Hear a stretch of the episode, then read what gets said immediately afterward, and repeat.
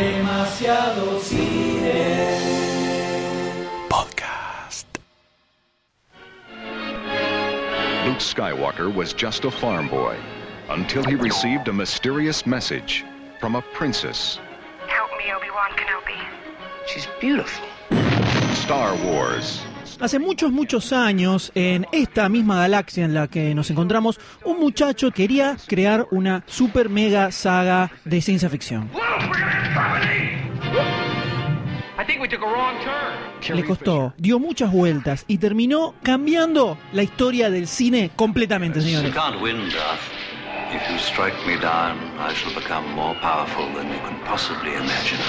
Mi nombre es M y en este círculo virtuoso se encuentra conmigo. Goldstein. Doctor D.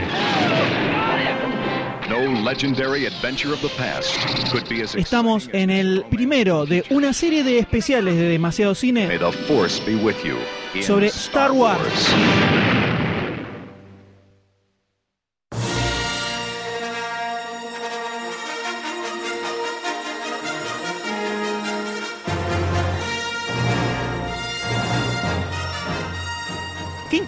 Cuando nos encontramos frente a obras maestras del cine.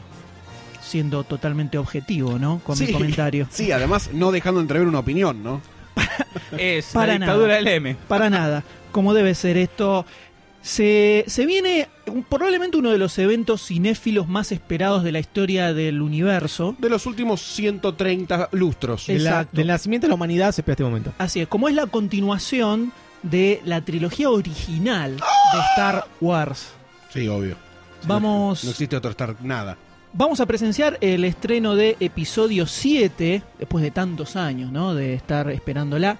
Y para eso, para ir precalentando los motores, ¿no? Para ir sintiendo la fuerza atravesando nuestros cuerpos, vamos a hacer una serie de especiales comentando todas las películas que salieron antes de esta que vamos a ver en diciembre. A escasos dos meses nada más. Nada. Qué, qué camino difícil, ¿no? Porque hay un 50% de ese camino, o quizás más, que lo vamos a padecer bastante, ¿no? El hype va a explotar por todos lados. No lo sabemos todavía. No lo sabemos porque los años pasan y la visión Cambia. cambia. Lo que nosotros vimos en una época tal vez se fue modificando y tal vez cosas que en un momento nos gustaron, ahora no. Y cosas que aborrecimos en una época, ahora las disfrutamos. Vamos a verlo. Vamos a verlo. Dudo que sea tan extremo el cambio, pero la vida te da sorpresas. Sorpresa de la vida. Muy bien los doctores, Muy muy, atentos. Sincronizados al segundo. Una cosa impresionante. Casi como si estuviese guionado esto, pero no lo está. No lo está. No lo está, para No lo nada. está. Pero vamos a viajar a un par de décadas atrás.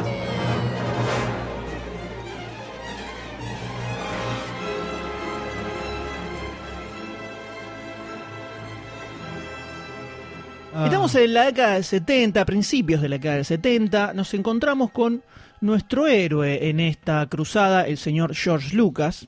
Que El comienzo de las drogas blandas, ¿no? De la victoria de las drogas blandas sobre la sociedad norteamericana, ¿no? sí, Goldstein lo dice, debe ser también. así. Seguramente que él. Creo que lo él- leyó en la biografía. él Dije sabe blandas. mucho de drogas blandas, entonces por eso Dije blandas. Y Por eso tira 70 en estos datos. Soy, soy, tengo un PhD en la en doctorado de historia de Estados Unidos. George Lucas forma parte de toda una generación de directores que venían a darle una vuelta de tuerca al cine norteamericano. Entonces ya había empezado su carrera con THX, una película de ciencia ficción que le costó mucho hacerla porque fue la primera vez que se metía dentro del circuito de los estudios, tuvo bastantes problemas para poder imponer lo que él quería hacer, le terminaron editando la película después, antes de estrenar en el cine sin avisarle ni siquiera, o sea que estaba medio bajoneado. Después hizo su segunda película, que es American Graffiti, que la estrena la Universal, y termina siendo un, un éxito impresionante. Le va muy bien, recauda mucha guita. Entonces, de repente, Lucas era como un director bastante requerido por los estudios. Como que todos querían tener ahí su cuál iba a ser su próxima película, tener el próximo éxito que iba a hacer Lucas. Todos quieren un Neil Blanc, Blomkamp, Blomkamp, Blomkamp. No, También, bueno, No, pero no, si no, lo no. decís, eh, Neil Blomkamp. lo dijo en un podcast, es verdad. No, porque acá estamos hablando de éxito Oh. de taquilla. Blomkamp De taquilla. De yo, taquilla. yo hablo de Neil Blomkamp como un éxito Estamos hablando de, espiritual, acá ¿no? estamos hablando, Espirituoso. estamos Un éxito hablando en tu de vida taquilla. American Graffiti es una película a la que le fue muy bien. Entonces, era un tipo muy requerido. ¿Qué pasa? Lucas era muy fanático de la ciencia ficción y puntualmente de los seriales de Flash Gordon. Esta es una historia muy conocida. Él, desde la época en que estaba haciendo THX, principios de los 70, ya tenía la idea de que quería hacer una película de Flash Gordon. Como llevarlo más a la actualidad, pero re- revivir toda esa onda que tenían los seriales que a él le encantaban. ¡Flash! ¡Oh! El tema es que se fueron. cuando- sí. Flash. Wow. Champion of the universe. Chan, chan, chan, chan. Sí. Salió mal. Seguime, por favor, antes que interrumpan de vuelta. Entonces agarró y se fue a cazar los derechos de Flash Gordon, ¿no? Para poder hacer la película. Nadie estaba haciendo nada en ese momento con el personaje. Así que sacó la caña de pescar y se fijó a ver si picaba algo, pero no hubo caso. Le dijeron que no, no, no se podía hacer nada. Entonces dice, ¿sabés qué? ¿Sabés qué? ¿No me das a Flash Gordon? Bueno, yo voy a agarrar, voy a hacer mi propia película con mi propia historia y, y- y van a ver y, le- y les voy a, a demostrar que se puede y que está buenísimo y, y se van a cagar todos. Así dijo. Fue- Y Se así dijo llorando así. y con trompitas. Y se fue fue. corriendo. Y se fue corriendo. Con y dio la un portazo. del episodio anterior, ¿no? Exacto, y dio un portazo y, y se fue. Entonces, agarra y empieza a agarrar cositas de todas sus fuentes de inspiración, todas las cosas que a él le encantaban de la ciencia ficción, de los pulps, las novelas, los cómics, la, el cine, todo, cualquier cosa que se te ocurra, de Akira Kurosawa. todo, todo. Entonces, empieza a agarrar cositas de distintos lugares, empieza a armar una historia. Estamos a principios de los 70, ¿eh? Después de American Graffiti, le va muy bien, lo empiezan a tantear todos los estudios, ¿viste? Era como que ya no le cerraban todas las puertas, entonces dice, ya está.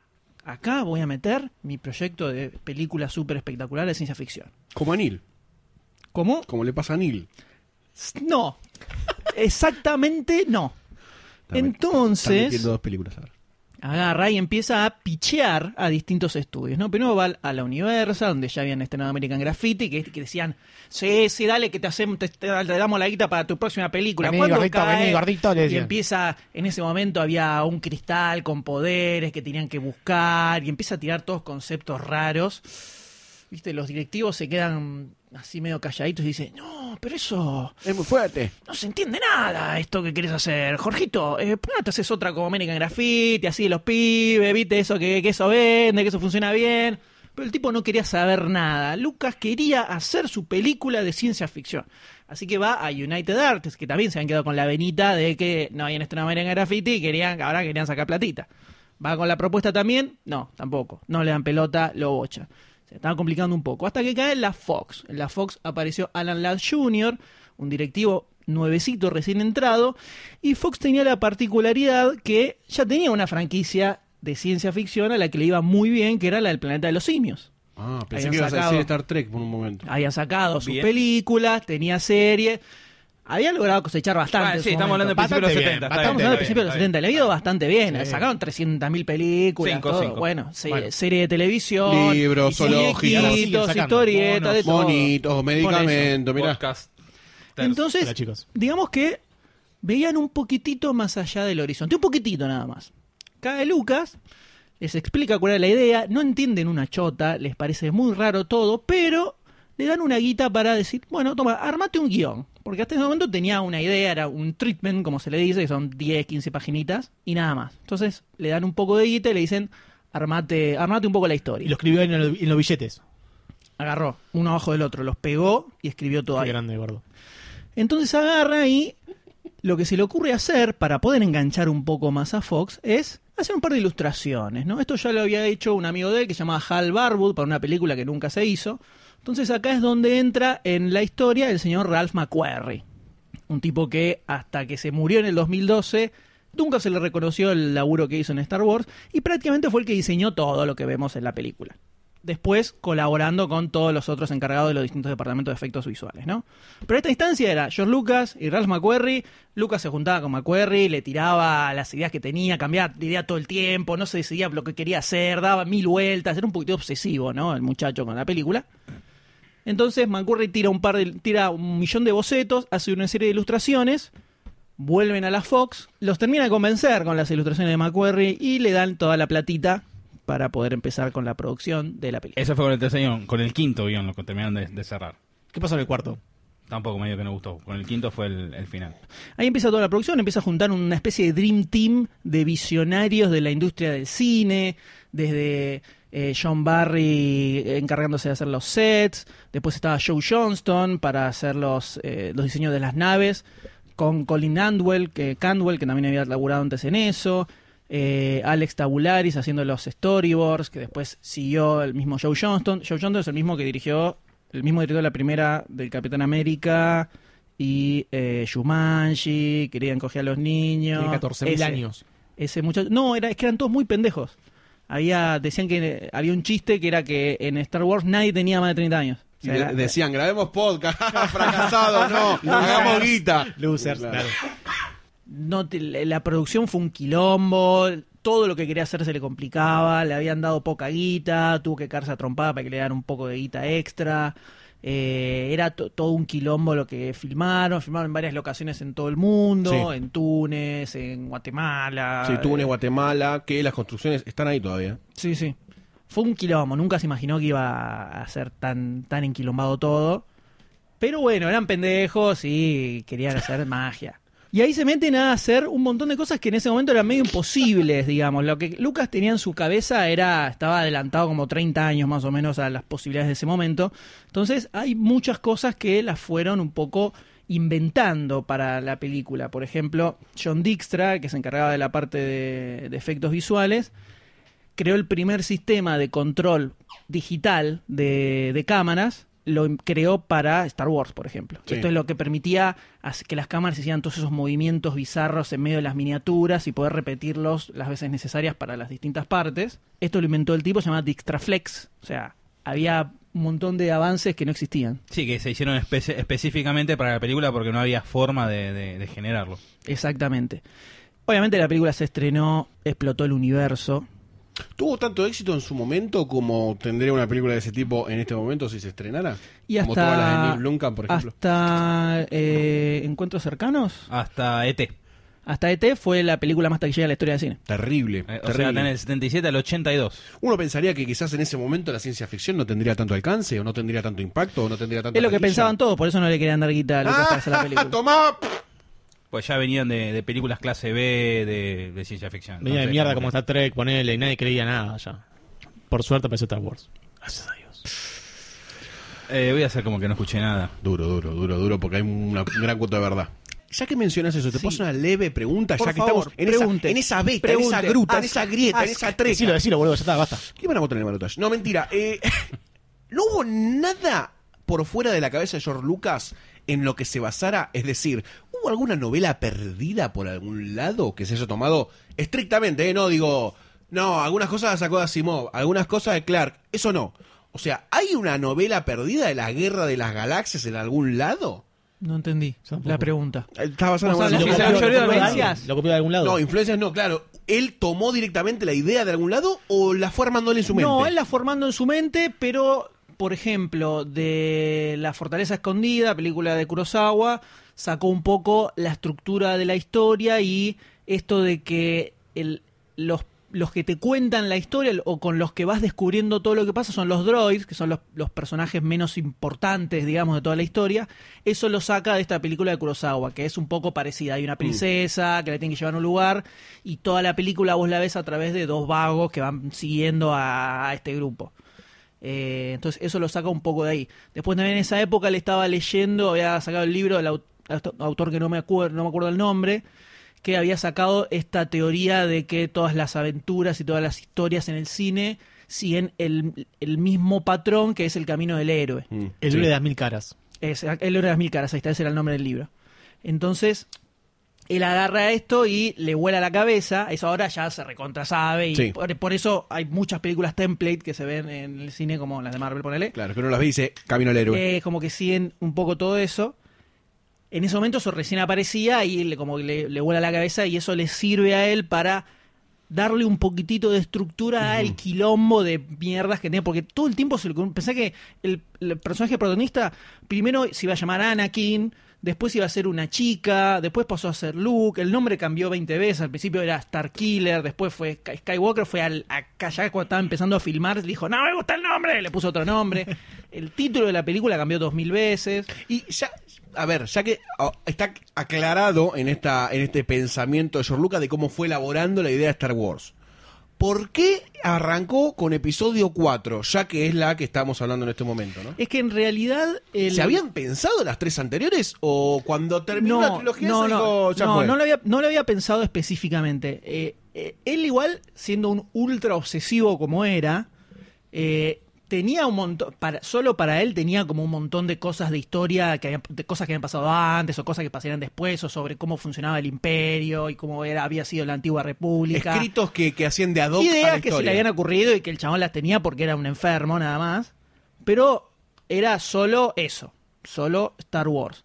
Todo lo otro, todo el tema de los episodios y la super mega historia, todo eso vino después de esta película, que lo vamos a ver en el próximo episodio. ¿no? Opa, la la. Mm. Ahí tenemos mucho para Oh, hablar. disculpe por abrir una puerta Ahí que lo vamos- quizás del No, otro lado había un, teaser, un teaser, ah, un teaser, tiramos un teaser. Ah. Está todo pensado, está todo pensado. Pero acá, en este momento, ahora era solo Star Wars, era una sola película, esto empieza acá, esto termina acá y listo. El tema de que vos te metés, eh, como que entras en, en una historia que ya está en movimiento, digamos, Claro. Era un poco esta onda de los seriales, del texto al principio que te contaba lo que había pasado, lo saco un poco por ahí.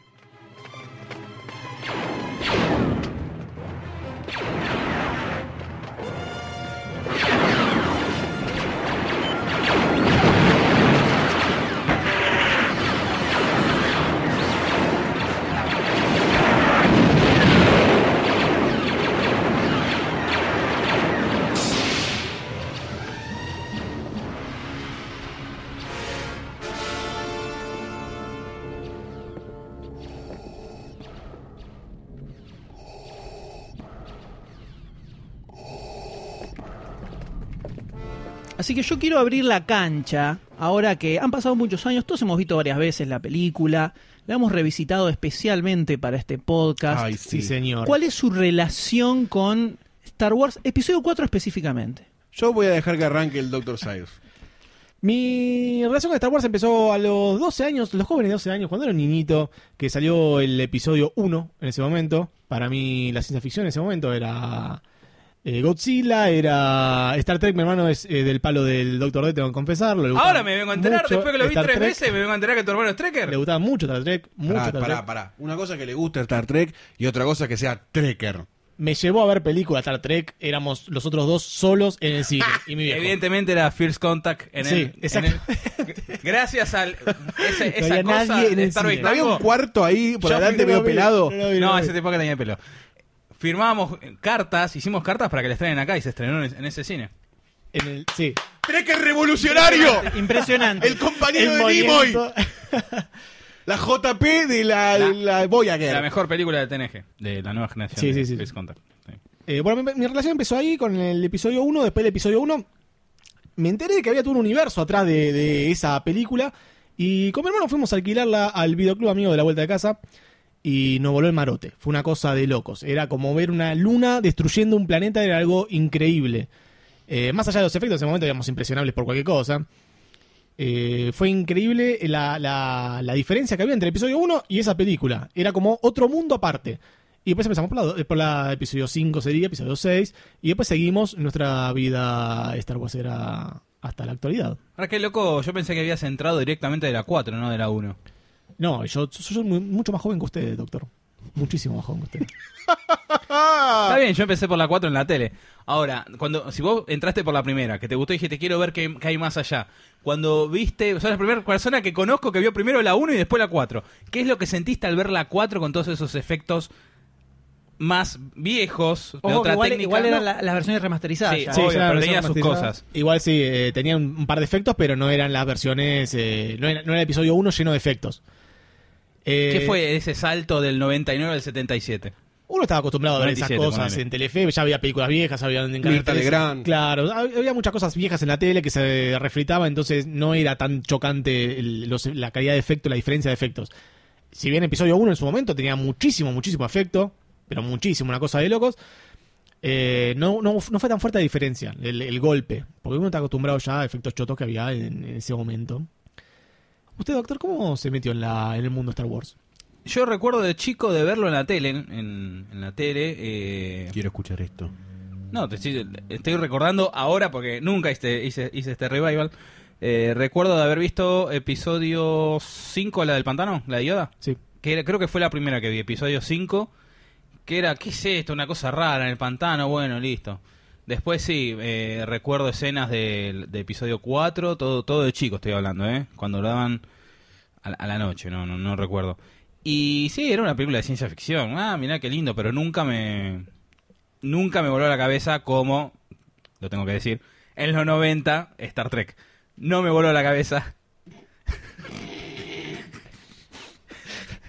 Voy a tratar de ser respetuoso, lo más respetuoso posible, solo porque estás poniéndole amor al recuerdo. Claro. Eh, pero es que es verdad. Después, sí, en el. ¡Boludo! ¿Qué están gritando? se parece La gente escuchó. Eh, este, después, en el más el acercamiento fue. Yo quería ver en el 97, episodio 4 en cine, todo eso, el relanzamiento. No pude, y sí, ahí, sí ya, ahí ya fui en el 99. Creo que fui una vez a la salida del colegio en el 99. Fui solo a ver episodio, episodio 1. Pero después de la 1 es como que, bueno, empecé a ver de vuelta la 4, la 5 en su momento, hace 15, 14, estamos, No das cuenta, tiro. 16 años. 16 años. Este, y bueno, hasta ahora que empieza todo este revival y bueno, empiezan a aflorar las películas de la trilogía original. ¿Y usted, Goldstein? Mis recuerdos se remontan, se remontan al pasado, cuando mi vieja robaba cosas de su propio videoclub y la traía a casa como diciendo, miren esto que llegó al videoclub. Y nosotros lo adorábamos como si fuese la piedra de 2001, ¿no? Exacto. Eh, y había una caja de 3 VHS, ¿no? Una edición especial, negra y dorada. ¿Esa que tenés ahí? No está ahí, está abajo. Estamos viendo. Era la magia, pantalla verde, después se agrega. Ok, sí, la que ves ahí. Que tenía los 3 VHS de, el, impe- de la, nueva, eh, la, nue- La de trilogía original. La trilogía original. Vino. Y, y todos nos preguntábamos, ¿qué es esa cara negra que está ahí? ¿Qué es ese hombre sosteniendo un- un- una espada que sale en rayos? Porque Un eran las falo. He-Man. la- no, eran las figuras que estaban eh, labradas en esta edición especial. Tendría 7, 8 años, por ahí. Entonces un día nuestros padres dijeron, bueno, veamos la trilogía de Star Wars, la Guerra de las Galaxias. Yo decía, ¿galaxia? ¿Qué es una galaxia? O sea, no entendía lo que era una galaxia, sí lo que era la guerra, ¿no? Porque los niños están acostumbrados a entender estas cosas hoy, antes que la galaxia. Una vergüenza. Entonces, una tarde vimos todas las películas al hilo. Esto era, para, esto era antes de la de las, las Sí, fue antes. masterizaciones, ¿no? Fue era la, la prim- la la primera edición esa de Era la primera edición especial de las películas originales, no remasterizadas. Bien. Em, quizás la vi después, que ya estaban las remasterizadas, pero yo las primeras que vi fueron las, las O normales. sea que es como una gema lo que tenés. Es una gemita, sí, es una gemita. Es como. Vas, ves a Java de Hat eh, en su forma más maradoniana, ¿no? Todo así. eh, eh, duros, sos transpirado, horrible. Entonces, ahí empezó como una historia de amor, ¿no? Claramente, porque no había más nada después de eso. No había ni pósters, no había internet, no había, un- no había nada en ese momento. Era los tres VHS y Parque Rivadavia. Y hasta ahí nomás. Porque No había chiquito. internet, eso es, es fundamental. Fundamental, terrible. No había internet, no había pornografía. Sí, lo decía por eso. No, no, no, ese fue para Me dejé pornografía. llevar, me dejé llevar, me dejé llevar. Pero bueno, al no ver internet te, te daba, te incentivaba a realizar una búsqueda más artesanal, ir a Parque Rivadavia, Exacto. como decís. y era- No, no fui a Parque Rivadavia, o sea, estaba la Bueno, posibilidad. por ejemplo, de hacer arqueología, eso voy. Podías hacer arqueología, podías hacer arqueología. La vieja tenía un videoclub, ¿para qué iba a ir a. Parque Rivadavia? Pero eso abrió, la- abrió la puerta a, un mon- a ver un montón de otras cosas a esa edad, ¿no? Como películas. En ese momento vos decís, ah, Star Wars existe, claro, esto es la ciencia ficción. Entonces uno va hacia la biblioteca que seguramente el señor M conozca de los libros de muy interesante, las revistas muy interesantes, y se empieza a abrir una, una, una panacea de datos sobre el universo, ¿no? Y ahí comenzó Ah, la conozca más, Claro, conozca más. Está la colección completa en el fondo. Eh, ahí se abre una puerta. O sea, Star Wars me abrió una puerta hacia la ciencia ficción, la fantasía intergaláctica y la ciencia también, ¿no? En cierto aspecto, por más de que eh, Ahora entiendo qué el guardapolvo blanco, ¿no? Muchas gracias. Estoy con los lentes. No, pero bueno, te abre la, te abre la cabeza, ¿no? Un poquito. Y era maravilloso. Fue maravilloso, porque era un episodio 4, fundamentalmente, que es que tiene todo concentrado, ¿no? Por decirlo de una forma, o sea, aparecen todas las cositas que después quizás se desarrollan o no, pero están todas ahí. Y vos terminás la 4 y decís, más. Y es así, es así. Y yo las pude ver todas de corrida, por suerte, pero me limito a, a la 4, ¿no? Y usted, Usted, caballero M, Sí, yo las vi en- cuando era muy pequeño porque a mi padre le gustaba mucho, me resultaban muy aburridas, no me gustaban, yo quería ver dibujitos. Amargo de chiquito, ¿eh? Amargo de chiquito. Sí, es así, eso se lleva en la Saca, sangre. saca esta porquería, le decía al padre. eso Saca se, esta porquería. eso se lleva en la sangre, eso Al- se lleva en la al M sangre. cuando era chiquito le hicieron la sangre y salieron los electrolitos, ¿viste? Los semeclacloclitos. Este hombre tiene la fuerza. Yo quería ver dibujitos y me mostraba esas películas que a mí de chiquito ya, por lo menos en el episodio 4, ya me parecían medio trucho los efectos, ya de pequeño, no sé por qué. Yo era No un nene recuerdo. bastante pelotudo. O, o rompehuevo, O ¿no? rompehuevos. No descarto ninguna de las dos. Entonces, es como que mucha pelota no le vi. Después ya un poquitito más grande, cuando ya se palpitaba que se iba a venir el reestreno de la trilogía en cine, es- le di otra oportunidad y le enganché un poquitito más. No me hice súper fanático al punto del llanto, como tal vez sea el señor Sayus acá, o Goldstein. no, no, no. Llanto no, eh. No, no, tranca, No, tranca. pero ah, como... Eh, pero vamos, vamos a hacer que la gente se emocione. Absolutamente, absolutamente. Disney. Pero eh, encontré un montón de cosas muy copadas, muy interesantes. Y episodio 4, de la que estamos hablando ahora, siempre fue mi favorita de todas. Es la que siempre me cerró más como historia. Y Se, nota igual ese cierto. Como que está a- aislada de todas las demás películas. Es una historia que tiene un principio y un fin y, y no pasa en ninguna otra película. Tiene- Eso. Por eso es la más favorita, la que cierra bien. no es la, ojo, la más favorita es Imperio Contraataca, Imperio Contraataca. que es la que dispara verdaderamente todo el universo de Star Wars, podríamos decir. Pero mismo los personajes tienen distinta diferen tienen diferencia. Por ejemplo, Darth Vader tiene diferencia con lo que es en episodio 4, con lo que es episodio 5 y Sí, episodio sí. 6. Todo es, muy, todo es muy distinto y eso que después vamos a ver también le metió varios ajustecitos. Sí. Es la película de más cambios y ajustes tiene por todo lo que vino después. Sí. Bueno, tiene muchos. Si uno la ve medio aislado del universo Star Wars, cosa que es difícil, pero hacemos el ejercicio.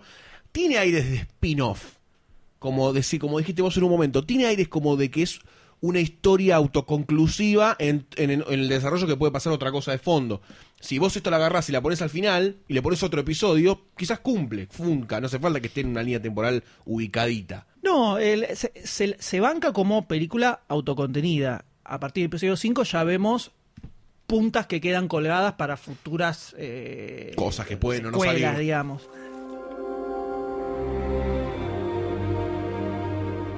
No, my father didn't fight in the wars. He was a navigator on a spice freighter. That's what your uncle told you. He didn't hold with your father's ideals, thought he should have stayed here and not gotten involved. You fought in the Clone Wars? Yes. I was once a Jedi Knight, the same as your father.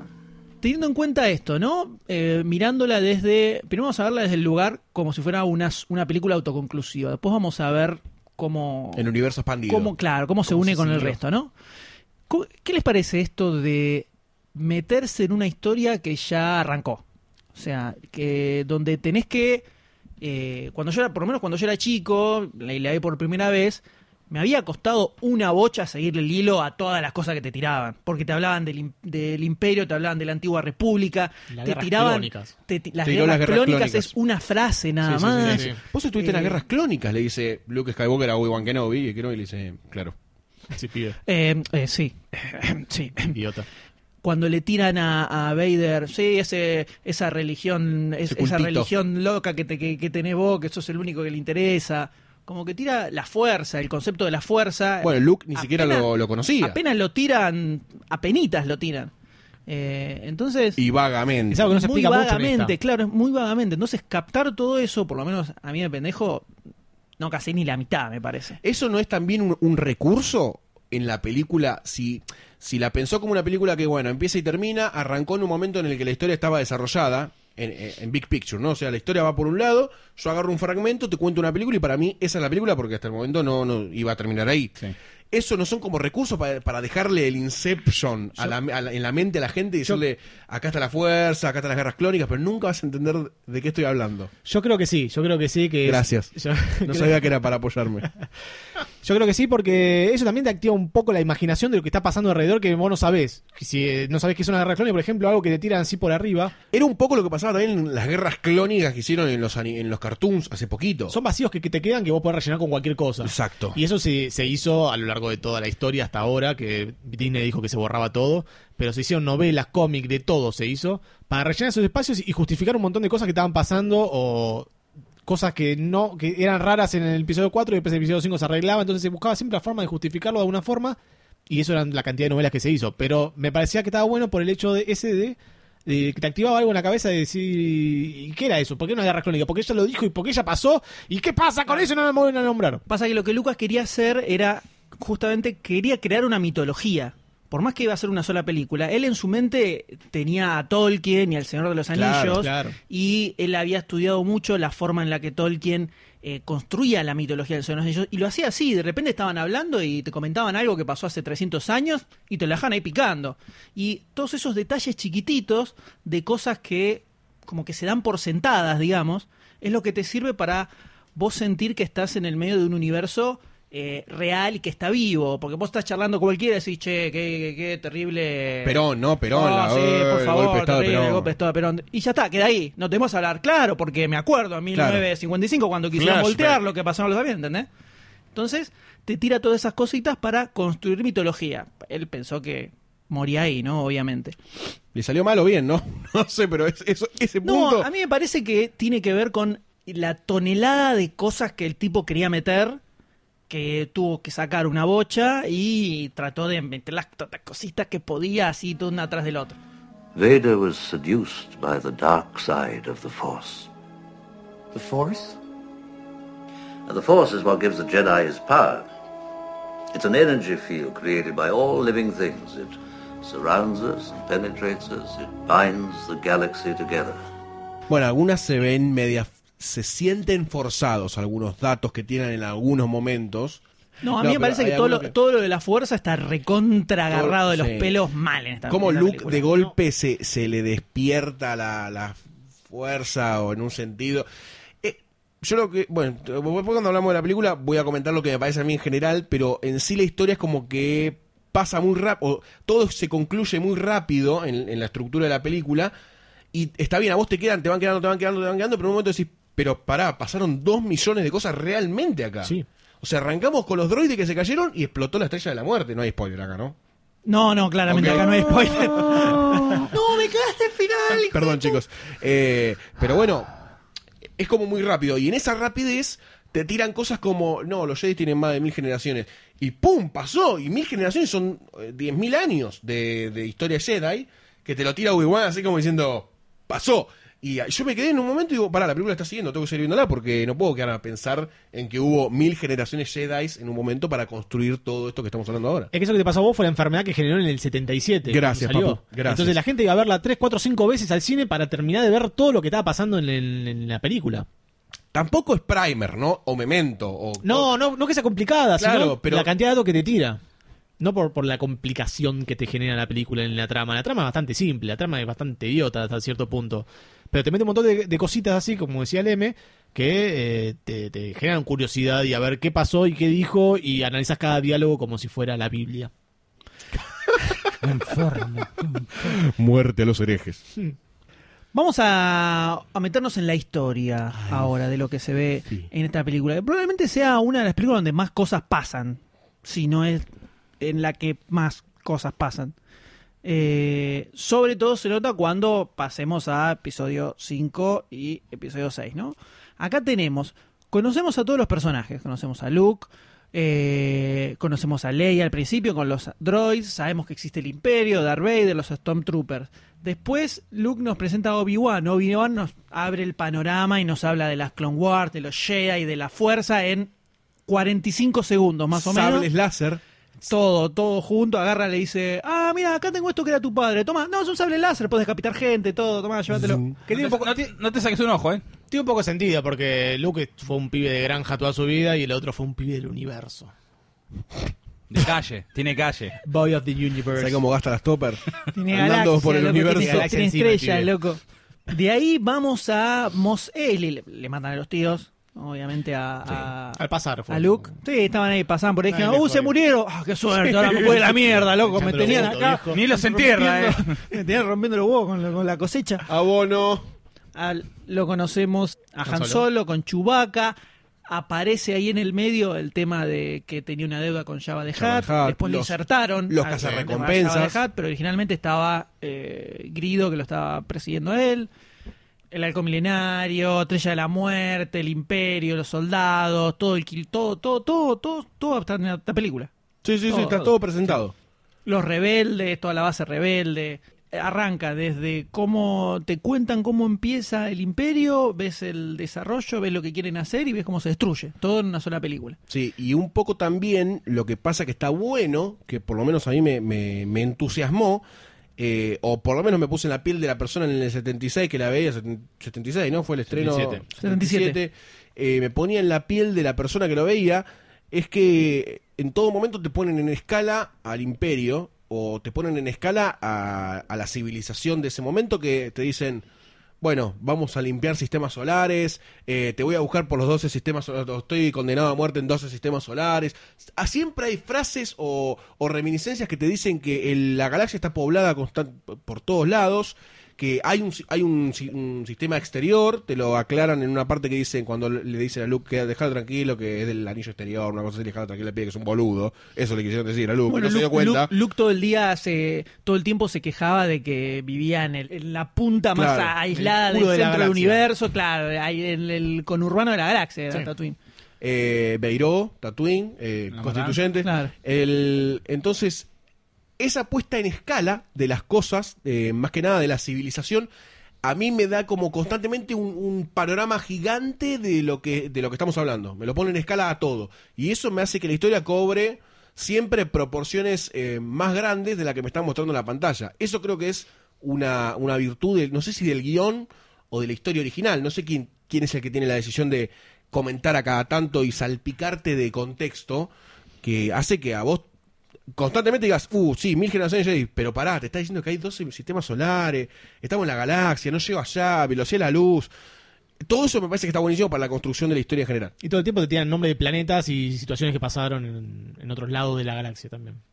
Como noticias, por ejemplo. Sí, sí, como que va pasando. Vamos a destruir este planeta, están en, en Yavin, están en cualquier lado. Sí, eso es todo, sale todo de la cabeza de Lucas. Y es su enfermedad, ¿no? También. Sí. Luquitas. Han Solo. I'm captain of the Millennium Falcon. Chewie here tells me you're looking for passage to the Alderaan system. Yes, indeed. If it's a fast ship, Fast ship. You've never heard of the Millennium Falcon? should I have? It's the ship that made the Kessel run in less than 12 parsecs. I've outrun Imperial starships. Not the local bulk cruisers, mind you. I'm talking about the big Carillion ships now. She's fast enough for you, old man. What's the cargo? Only passengers, myself, the boy, two droids, and no questions asked. What is it, some kind of local trouble? Let's just say we'd like to avoid any imperial entanglements. Well, that's the real trick, isn't it? And it's going to cost you something extra. Ten thousand, all in advance. Ten thousand? I'd almost buy our own ship for that. But who's going to fly it, kid? You? You bet I could. I'm not such a bad pilot myself. I'm not have to sit here and listen. We can pay you 2,000 now, plus 15 when we reach Alderaan. Seventeen, huh? Okay, you guys got yourselves a ship. We'll leave as soon as you're ready. Docking Bay 94. 94. Quiero hacer un pequeño, una pequeña sección para que hablemos un poquito sobre los personajes Haga que es gratis. que encontramos, ¿no? Donde tenemos nuestros protagonistas, los villanos, los soldados, al margen de lo que es toda la magia de McQuarrie ¿no? en el diseño, en el diseño de los personajes. Impresionante. ¿Qué les llama a ustedes más la atención o qué destacan de los personajes con los que nos encontramos en la película? Eh, ¿Puedo tomar un concepto como personaje? Porque en realidad está personificado por muchos personajes que van apareciendo en la película.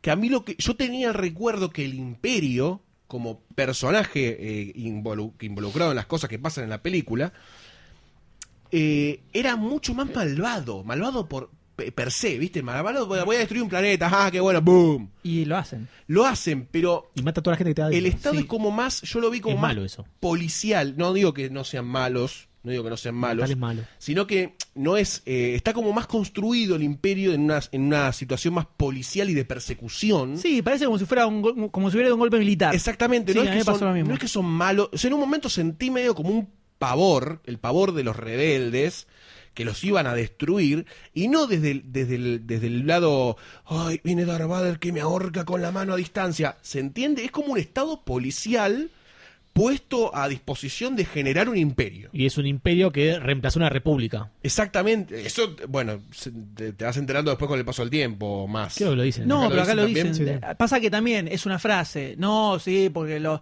eh, es, uno, es uno de los pocos vestigios. Los Jedi murieron con la antigua república, Sí. una cosa así te tiran. Hay una frasecita, Una pum, listo.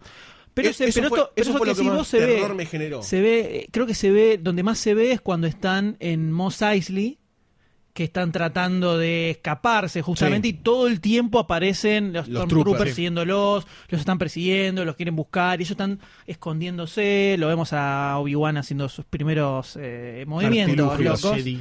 Y Han Solo escapándose también de, de- de todos los, los Stormtroopers, entonces se ve como esta especie de estado policial controlando todo. Terrible. Me, me hizo acordar en un momento a 1984 y la escala gigante a la galaxia del estado policial que te controla o que está presente de alguna forma.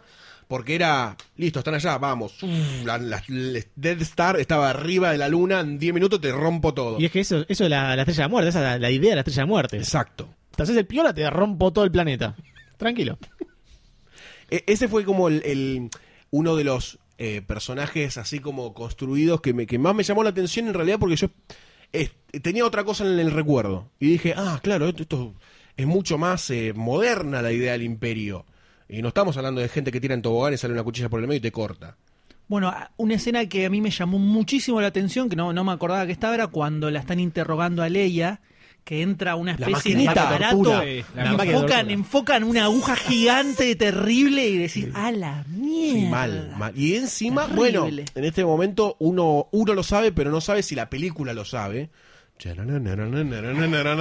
Que es que vos decís, pará, Darth Vader sabe que Leia es la hija, o eso lo sabemos después. Eh, esas son las, cosas sueltas en el Acá guion. nadie sabía nada. Nada, Acá- bueno. Acá nadie elija nada. Acá no, era. acá era Darth Vader, Vader, Vader, y el Luke. papá de Luke había muerto, eh, Vader era el, el padawan de Obi-Wan y se terminó. Eh, Hasta en un momento le dice Vader directamente como si fuera el nombre Sí. de Obi-Wan. Este, ese fue uno de los, de los puntos que más me llamó la atención. Si quieren, y vamos construyendo o como quieran. Otro de los personajes que me pareció muchísimo más carismático de lo que yo lo tenía en mi recuerdo, yo dije, ah, era un boludo, era, era un boludo, era un boludo. Posta tenía, tenía ese recuerdo. Han Solo. Han Solo.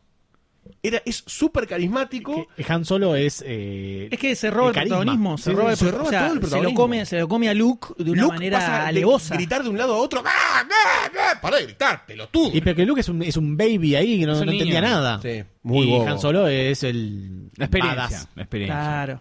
Eh, eh, fue como el personaje que yo lo terminé de construir completito a Han Solo. De golpe tenía personalidad. Leia, más o menos, ¿viste? En un momento fue como que flaqueló. Luke. Lea, Lea igual rebelde. Lea igual zarpada la Es peli. zarpada, es zarpada, pero eh, no tuvo tanto desarrollo como personaje como No. Han Solo, por ejemplo. Entonces es como más completito Han Solo de golpe en la película.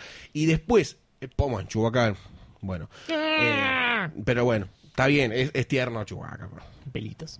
Eh, pero Han Solo es como que es el personaje que mm, se me supo construir a lo largo de la película y cuando termina la película del episodio 4 aparece como reivindicando y diciéndote, no, mira, la idea que tenía Luke que me planteó antes de volver no era esa. Este soy yo también. Entonces es como que el personaje te compra eh, hasta el último momento de la película. Hasta el último momento de la película. Ese fue, creo yo, el personaje más carismático analizándolo individualmente. Bueno, sí, pero por eso, por eso, de todos los actores que ves en la película, bueno, sacando a Lequines, ¿no? Que ya era eh, Sí. ultra conocido, eh, Harrison Ford es el único que despegó completamente. Porque De ahí vinieron las eh, Indiana Jones. Después, después de eso vino después. todo. Él ya, ya había laburado en American Graffiti, después de Star Wars. Eh, se creó la se creó apareció Harrison Ford en el universo Hola. El Hola, Chris- soy Harrison Runner, todo después salió. y arrancó todo el Chris Pratt de los 70 Exactamente. Me robaste la frase de Chris Ay, Pratt. no, decile vos Gillollito, dale. No, de, de- déjalo todo. Quiero que sepa que estoy enamorado de él. Chris Pratt de los 70. Es eh, otro personaje que de los malos, que me hubiera gustado verlo más desarrollado, el, el de Peter Cushing. Que se lo ve en la película como que es el malo. No sé quién es. Tarkin. El, el no, coronel no. El gobernador no sé le qué. decían. No, no. No, es No, el cargo, gobernador- el- teniente, no. el- capo de la estrella el capo de los malos. Go- el Gobernator le dijeron en un momento. Ese es- Leia le no, dijo gobernador. Ese es Schwarzenegger. Está confundiendo. vi? Eh, No, se, lo men- se menciona el emperador como una, una figura que no está, no aparece. todavía. Parece como si fuera el superior de Sí, Vader. Sí, es que Claro. parece en ese momento el, el malo malo es él y Vader es un, Un general. lacayo más que está ahí que dice Vader, dale, déjate de joder, hace esto. Me hubiera gustado verlo más desarrollado ese. Lástima en episodio 3, que al final aparece un chabón que está como caracterizado como él, que está bastante parecido. Y pa- ahora se estaba diciendo que para la Rock One, eh, una de las eh, Sí, los spin-off, lo van a, a revivir, o sea, como es, es precuela, van a usarlo, van a sacarlo mediante computadora y todo eso a Peter Cushing y a ver si cómo les desarrollan. Que leí que lo que le más le está costando es eh, filmarlo, hacerlo de cuerpo entero. Porque el tipo... eh, Lo usaron le comieron las patas. no. Al tipo, eh, para el uniforme de Star Wars era usar botas, pero el tipo no podía usar botas, andaba siempre en zapatillas. Entonces Nike. siempre, siempre lo enfocaban de la cintura para arriba y no, no pueden... no- en realidad estaba en pija, pero no puede decir el de todo. Ponete los pantalones, Bueno, Gobernator. Eso, eso es un personaje. Es un personaje que me hubiera gustado ver más desarrollado, que no que después es como que quedó ahí de paso, listo, se murió con la estrella de la muerte, pero me parece que tenía como un- del lado de los malos un toque más carismático que Darth Vader. Bueno, justamente Mm. Tarkin es, eh, me- me- es el personaje que más sorpre- me sorprendió por eh, el respeto que le tiene Leia cuando aparece y la falta de respeto que le tiene a, a Darth Vader. Sí, sí, dale, dale, pibe. No, un tipo jodido. Un tipo jodido cuando le agarra a Leia y le dice, ¿dónde están los rebeldes? Bueno, están en tal lugar. Ok, igual voy a hacer mierda el planeta. Y lo De revienta. Y te decís, apa, es un Este es malo. Este es el malo. Y no El sé si más ahí con el emperador, o sea, en, en cantidad de maldad, ¿no? También que el Palpatine. emperador- Sí, más allá que el Palpatine tenía los poderes y todo eso, pero no sé si esa rivalidad de, de maldad, de hijo de su madre. Y bueno, tenía la maquinaria del imperio, bueno, por lo menos de la Estrella de la Muerte, a su disposición, a su entera disposición. Era el... El capo de Tutti coma- Licapi. El Sí. caballero-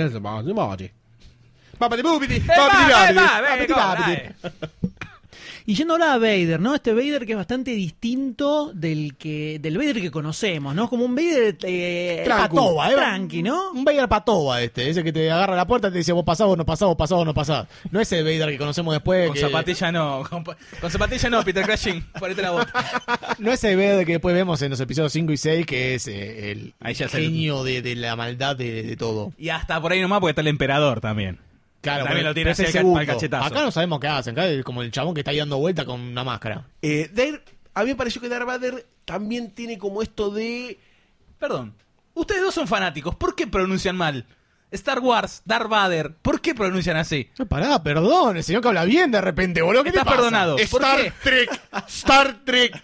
¿Por qué? Porque Darth así, Vader, así de no chiquito Darth me Vader. salió, boludo, así de chiquito me digo ¿Cómo- Star Wars, digo Star cómo- Wars. cómo dije recién? Darth Vader, está bien. Darth, Darth Vader. Me llama la atención, ¿no? Darth Vader, vamos a decirlo para el Hulk.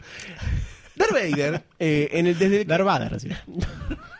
Dar, dar. Darth Vader, Darth Vader, en- desde que empieza la película, tiene un rol más policial también, que al servicio de capturar a los rebeldes. Sí, como el comisario. Es como un comisario, es como un comisario, exacto. Como era el comisario de Hitus, pero no me acuerdo cómo hablaba. Eh, ¡Desacatado! ¿Dónde están los rebeldes desacatados? ¡Acá está la fuerza!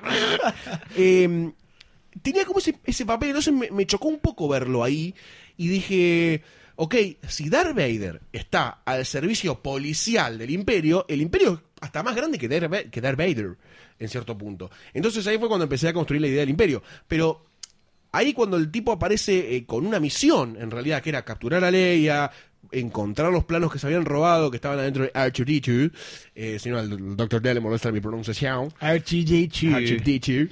No sé, durante 15 años para mí fue Arturito Sí, sí, toda la vida, todos. olvídate. Hasta que en el 97, ah, R2, R2D2. Ah. No, eh, Suicidios. yo- mi viejo tenía la novelización de la primer peli, que yo leí, debo haber leído- intentado leer en mi infancia, cinco páginas, ponele. Ah, Y la, le- la novela arranca diciendo R2D2 y C3PO. Y cuando yo lo abro digo, Se Se confundieron acá. Papá, se confundieron, escribimos cualquier Viendo- cosa. y leyéndolo ¡Oh, está Arturito! Cagaron, papá. y, y luego de darle mucha y mucha cabeza y, y tratar de, de descifrarlo, me di cuenta que era R2D2 leyendo la novela. Es que para, para muchos es Arturito. Siempre. No, bueno, igual ya pasaron ya 15 fue. años, doctor Ahora de ya para gente- de- podés hablar bien, doctor. Para gente que no es de. Habla bien, doctor. Hablar bien. R2D2. Para gente que no es del palo y vio Star Wars en el cine, porque, ah, una película de ciencia ficción. Para esa gente, Arturo. es Arturito. palo, Arturo le ya lo ve. Se efectó. Entonces Darth Vader está como a disposición del Imperio para cumplir una misión meramente y es como que lo bajás vos, ¿no? En tu escala de poder, por decirlo de una forma, porque el tipo tira rayitos, te ahorca, te tira con el láser, te hace de todo, pero verlo ahí, el tipo persiguiendo por algunos planos, invadiendo él mismo la nave, persiguiendo a los rebeldes, decís, ah, no, es un brazo más de la ley. Claro, el chabón se Punto. ensucia, se ensucia las manos. No Sí, pero no voy por ese lado, no voy por ese lado, voy por el lado de que el tipo está a disposición de un greater good Ah. para él, en su mente, ¿no? En su mente perversa. No es que no es el Darth Vader que ascendió al final del episodio 3, A mí ni en pedo. No, a mí me parece que en esta película por lo menos nunca vemos ningún ningún tipo de, de intención de por qué hace las cosas. Parece un empleado del, del Sí, sí, sí, imperio sí, sí. directamente. Un empleado, claramente. No es que tiene, no es que tiene un, Ficha, plan maestro ni nada así. Le dicen, eh, hay que buscar, eh, Vader, anda a buscar los rebeldes. Bueno, vamos. Vader. tú, tú, se va Exacto, a exacto. rebeldes. Voy a O sea, eso mismo, no sé si ahí. lo expli- me expliqué mal. Es una o de las- estás re- No, no, Yo entendí al revés. yo no entendí. al revés. Esa es una de las justificaciones que voy a decir para el episodio 5 y el episodio 6 para ver por qué eh, creció tanto el personaje de Vader, porque ahí ya tenía una motivación. Pero en esta, persona- en esta película no tenía una motivación, no tenía nada, era como, como decís un empleado municipal. Bueno, Acá se lo con los sello, se lo sello, se lo firmo. ¿El que sigue? El 42. vengo por la jubilación. La ventanilla 2, vieja. No hay sistema. La mueve con la mano la fuerza. Usa la fuerza para cagar, vieja. Qué Buenos desagradable. soletitos. Qué desagradable. Qué- Movimiento de intestinos. Danonino. Por eso es negro. Vayando a, Y la bola es un negro. Obvio. Sí, contame. Sigamos. Qué bajo, qué bajo que cayó esto. Hey, you're not permitted in there. It's restricted. You'll be deactivated for sure. Don't you call me a mindless philosopher, you overweight glob of grease. Now come out before somebody sees you. Secret mission? What plans? What are you talking about? I'm not getting in there.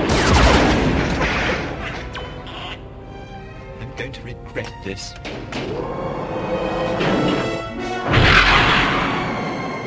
Quería hablar de algo que me pareció muy chocante o muy...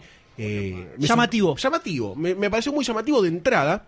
Fue que la primera parte de la película, que es un poco lo del camino del héroe que se hablaba en un momento al principio del podcast, que la historia te la cuenten dos robots que razonan y uno de ellos no habla inglés o castellano o no habla el idioma terrestre.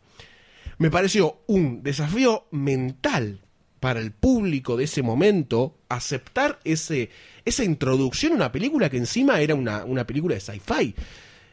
Igual, igual lo tenés así tripio que te traduce todo. Sí, obviamente, pero bueno, es el ejercicio de ir traduciendo y a la vez te cuenta lo que, lo que él dijo y lo que te contesta y todo junto. Eso me pareció genial. Y ese pensamiento que me, me dejó como mirando constantemente a los robots, me hizo ver otras cosas, ¿no? Que es el diseño de cada uno de los robots que aparecen, por ejemplo, al principio en, en el desierto de Tatooine. Eh, Cuando donde- lo capturan a Archu. cuando lo capturan a Archu, que si tripió creo que ya estaba o lo capturaron Sí, ya después, C-3PO. ya estaba capturado.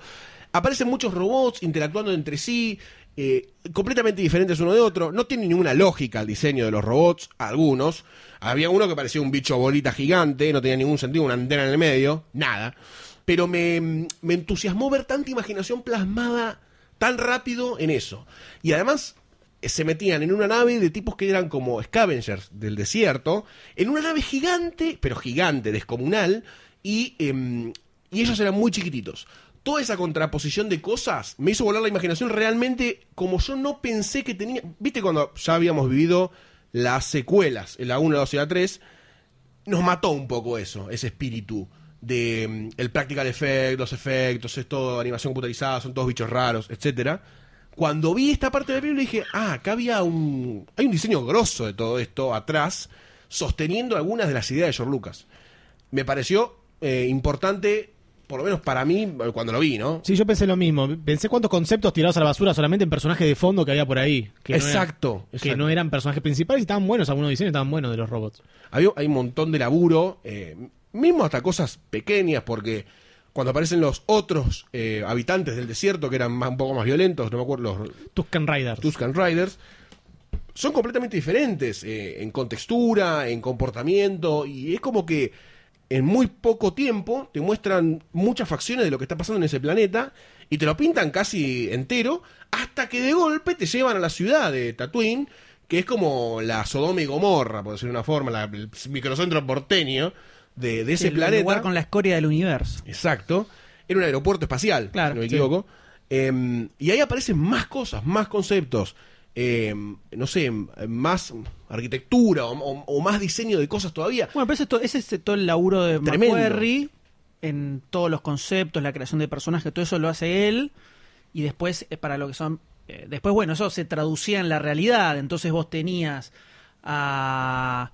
eh, Stuart Freehorn, creo que era, que era el que hacía eh, la parte de las máscaras y todos los efectos especiales, que eso lo tenía que traducir a algo físico. Después tenías a John Barry, que tenía que armar los sets en base a las ilustraciones que hacía el tipo. Eh, algunas cosas eh, llegaban bastante parecidas a lo que había hecho el tipo y otras cosas cambiaban un poco. Los Tusken Riders, por ejemplo, los que había diseñado McQuarrie, eran un poco diferentes a como se ven en la película. Tenían los, los, no tenían tan salidos la parte de los lentes, la tenían un poco más para adentro. Eh, los Java estaban casi, casi iguales. Eh, los Stormtroopers cambiaban un poco el diseño del casco, pero más o menos eh, estaba similar. Pero pensé que McQuarrie tiró cientos y cientos y cientos de diseños hasta el punto que hoy se siguen usando diseños de McQuarrie que no se usaron en ninguna película ni en ninguna serie animada ni nada. En, en Rebels hay personajes que están, hay un personaje que está basado en una de las primeras versiones que hizo de Chewbacca. Sí. Eh, hay otro que es eh, que también está en episodio 4 que es el el otro robot, el otro R2 que está con Sí. R2D2 cuando lo van a comprar, Sí. es el primer diseño que él hizo de, de R2D2. No. No, dicen R2. El rojo le dicen. El rojo, sí, quiero el rojo, quiero el azul. Bueno, ese rojo, ese era el primer diseño que él hizo de Archu, que después lo cambió y lo metieron ahí también. Eh, pero había un montón, un montón de cosas. Y después, eh, en las naves, eran eh, Joe Johnston y Colin Candwell haciendo los modelos. Eh, ahí ya laburaban más en equipo. El Halcón Milenario, por ejemplo, la primera versión del Halcón Milenario que hizo McQuarrie, eh, no tenía nada que ver a lo que terminó yendo. El diseño ese después se usó para la nave donde está Leia al principio. Sí. Ese era el halcón milenario el primero que había diseñado McQuarrie. Después a Lucas se le ocurre la forma esa que, que parece como una hamburguesa, le dice. Eh, entonces Joe Johnston lo agarra, hace un primer diseño, después lo agarra McQuarrie de vuelta, cambia las ilustraciones para meterlo y así se, se iban tirando la pelota. El TIE Fighter, por ejemplo, la forma del TIE Fighter la hizo Colin Canwell al- antes de que empezara la producción de la película y así. Eh, entonces había como un ida y vuelta muy zarpado.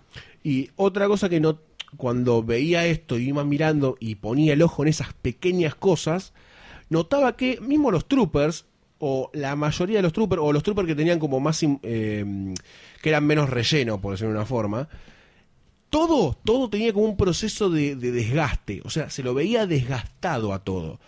No era que era eh, un futuro impoluto, o por qué al tener que hablar de, de la conquista de la galaxia, de civilizaciones extraterrestres, todo tiene que ser como puro, etéreo, blanco, Limpio. eh, limpio. Todo era, era medio rusty. Sí. No rusty de los legos, sino rusty de oxidado o, o estaba gastado o estaba manchado. Hay muchos troopers que se los ven manchados diferentes, no es que es algo como un patrón, sino que se da como que los tipos eh, se ensucian, bajan, van al desierto, suben. Eh, me- eso me pareció, no- ojalá, yo creo que sí, que ha sido una decisión eso, ¿no? Para mostrarte que esto es algo en evolución y en constante cambio, no es y es algo que estuvo hace miles de años y que va a seguir miles de años y esto es una historia en un fragmento del- del- de la existencia. Eh, eso a mí me hace como que no lo veo tanto en la en todos los trailers y las piezas que estamos viendo de Star Wars 7, cosa de que me saca un poco, pero no por un tema de que quiero que se parezca al original, sino porque quiero que ese sentimiento de, de que sigue todo enquilombado y estamos en el medio de la de la suciedad, metiendo las manos en el barro, siga ese concepto, pero me parece que lo van a desechar un poco por una cuestión de No, yo creo que está. Eso, lo que vos dices es, el- es la idea del futuro usado, que fue la, Claro. la piedra fundamental de toda la parte estética de Star Wars y, y una de las cosas más revolucionarias que tuvo a nivel visual fue eso. El hecho de que de repente vos ves las cosas que están gastadas. Cuando, cuando armaban los sets con John Barry, Lucas cuenta que agarraban las partes y las, las, las frotaban en la tierra, las, las revolcaban, todo para gastarlas, para que se vieran gastadas cuando vos lo veías. Eh, o sea, eh, hubo todo un laburo de, a propósito, el traje de Citripío, por ejemplo, Sí. pintarlo todo para que se viera todo gastado, eso es algo que se hizo a propósito. Archu también. Ar- todo, todo, todo se ve eh, usado porque era la idea de que fuera, por un lado, la parte esta de la mitología que quería crear Lucas, para que esto funcionara, se tenía que ver como que era algo que existía desde hace mucho tiempo. O sea, es algo que existe, que tiene toda una historia atrás. Entonces se tenía que ver esto de que esté usado. Y aparte para que se viera real. Claro. Eh, vos entrás, te metes en la estrella de la muerte y es todo un poco más limpito dentro Sí. de todo. Ahora, vos vas a Tatooine y está todo lleno de tierra, gastado por el viento, quemado por el sol. Eh, entonces, eso es lo que le va dando mucho más realismo. Por eso, eh, la ciencia ficción en el cine, más que nada, podemos decir un antes de Star Wars y un después de Star Wars, es eso. Eh, cambió la- la- la- el aspecto visual que tenía la ciencia ficción. Eh, Igual en la 7 no se ve tampoco tanto ese escenario como para llegar a una conclusión. No, pero. eh, puede ser que no, puede haber sido apresurada la, la- la opinión. Pero por las cosas que vi, más que nada desde, desde la parte de- del Imperial, por decirlo de una forma, eh, los trajes muy, muy armaditos, muy limpios, muy brillantes, muy J.J. Abrams, todo. Pero bueno, puede ser que no, que no sea así, que haya sido solamente eso, esos cuadros. O... Habrá que ver cuál es la línea estética también de, J.J. Abrams para contar estas nuevas historias, ¿no? Porque por ahí dice, bueno, peguémosle un reboot a algunas partes, a algunas cosas también. Sí, también hay una realidad que visualmente nunca se van a ver exactamente igual que No, esta no, película. no pido igual, ¿eh? No pido igual. Pero hay un, hay un tema de, de clima que tienen, porque está- si bien, ok, Abrams agarró y la hizo en fílmico, porque quería que tuviera como cierta granulosidad, eh, que no se viera todo súper, justamente que no se viera súper limpito y súper perfectito, pero igual no es lo mismo cuando vos haces en CGI un escenario todo gastado a cuando tenés una ilustración de 5 metros en Sí. made painting que la estás filmando. Se ve distinto. Eso es medio difícil de, de evitar.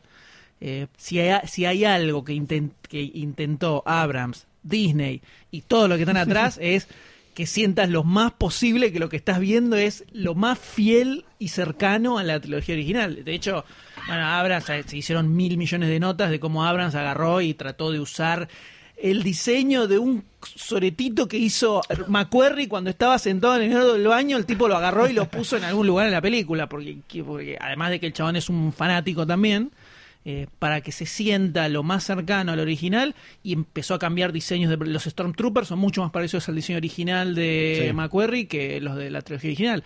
Los sables, el, el sable ese tipo espada, viste que no es el tubo de color, sino que parece mandoble. como una no, Sí. pero el, el haz Es de luz llamita. es como una Sí, llamita. como uniforme. Los sables que había diseñado McQuarrie eran así, eran como si fuera una llamita.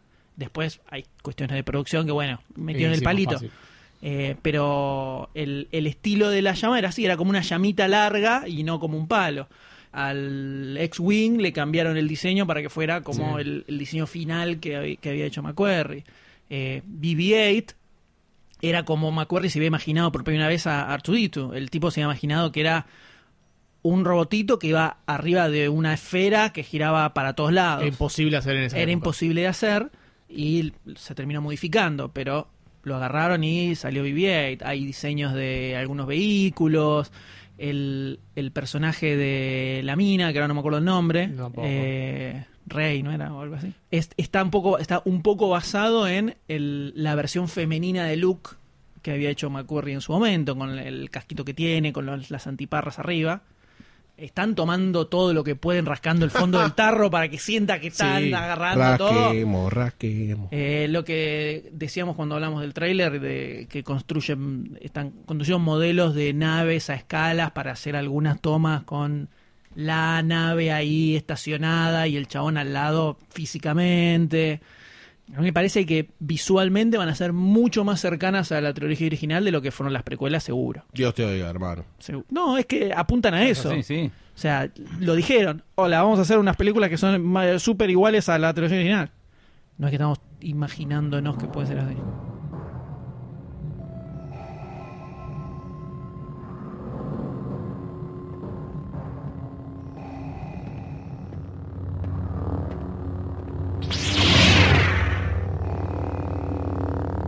Been waiting for you, Obi-Wan. We meet again at last.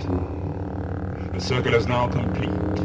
When I left you, I was but the learner. Now I am the master. Only a master of evil, Darth.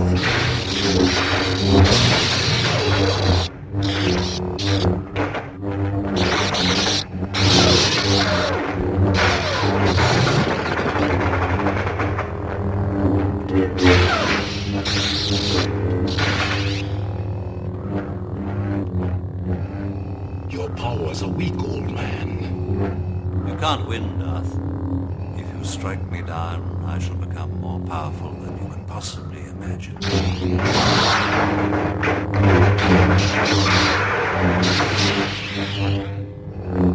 You should not have come back. Ahora, esta película se estrenó en el 77. Sabemos que Lucas le hizo unas cuantas revisiones que ahora vamos a comentar. Pero viéndola en este año, 2015, ¿se la banca todavía episodio 4?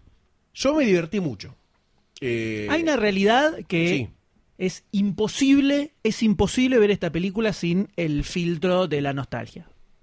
Es imposible, Es no difícil, existe. sí, el que dice, no, yo la vi 20 veces de que tengo 5 años, pero ahora no, te la analizo objetivamente. Es mentira. Es mentira. Es mentira, loco.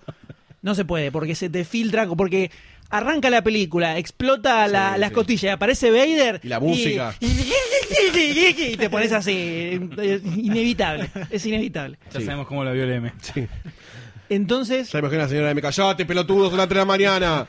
al margen de eso, Ah, es verdad. No lo si digo. imagino, no me le agarras imagino. la película y se la, se la das a un pibe que ahora está acostumbrado a ver Iron Man, Los Vengadores, todo ese tipo de películas. ¿Qué onda? Yo creo que no, no, no funciona. Por, por una simple razón, yo voy a poner un caso paradigmático. Paradigmático que pasa en mi familia, que es que mi sobrino político, de golpe es fanático de Star Wars. Y yo me vengo a enterar hace relativamente poco. Me cuenta tramas de la historia que pasan como spin-off. Me dice que tal tiene un hijo, que el padre de Darth Vader era tal. Porque hay un Yo- montón de series animadas ahora. Exacto, exacto, exacto, Doctor muchísimas Spoileaste series, ¿no? mi pensamiento. Sí, Sos un genio. Hablé con tu primo. dentro tuyo. Eh, entonces, creo que Star Wars, si se hubiese quedado en Star Wars un, eh, 4, 5 y 6, y hoy las viéramos, las viésemos como las joyas de la, del sci-fi del pasado, eh, flaquelaría, o sea, pisaría en falso. Pero como hubo una construcción a lo largo de tanto tiempo en generaciones que con, con cartoons, juegos, muñecos, lore, lo que vos quieras, que se fue ayornando a las formas que se cuentan las historias ahora, con quizás más acción, otro tipo de acción, dibujitos animados, las guerras clónicas, eh, ahora cómo se llama la... Rebels. Rebels, también ahora, que es una animación medio en 3D, Sí, sí, Sí. toda computadora. computarizada. Entonces, creo que solamente por eso un pibe que hoy agarra eh, Star Wars 4 tiene una falsa nostalgia. Tiene como un... Ay, Sí, ¿sabes hay una, hay una transmisión de. Claro, de nostalgia, de no sé cómo, cómo se... La, el, la como- fuerza, El, el culto de lo no vivido, como diría. como diría Hernán Panesi. Panesi. Eh, entonces, yo pensaba exactamente eso en la película. Cuando la vi, digo, voy a tratar de sacarme todo, lo, lo- voy a tratar de ser objetivo. O claramente no podés.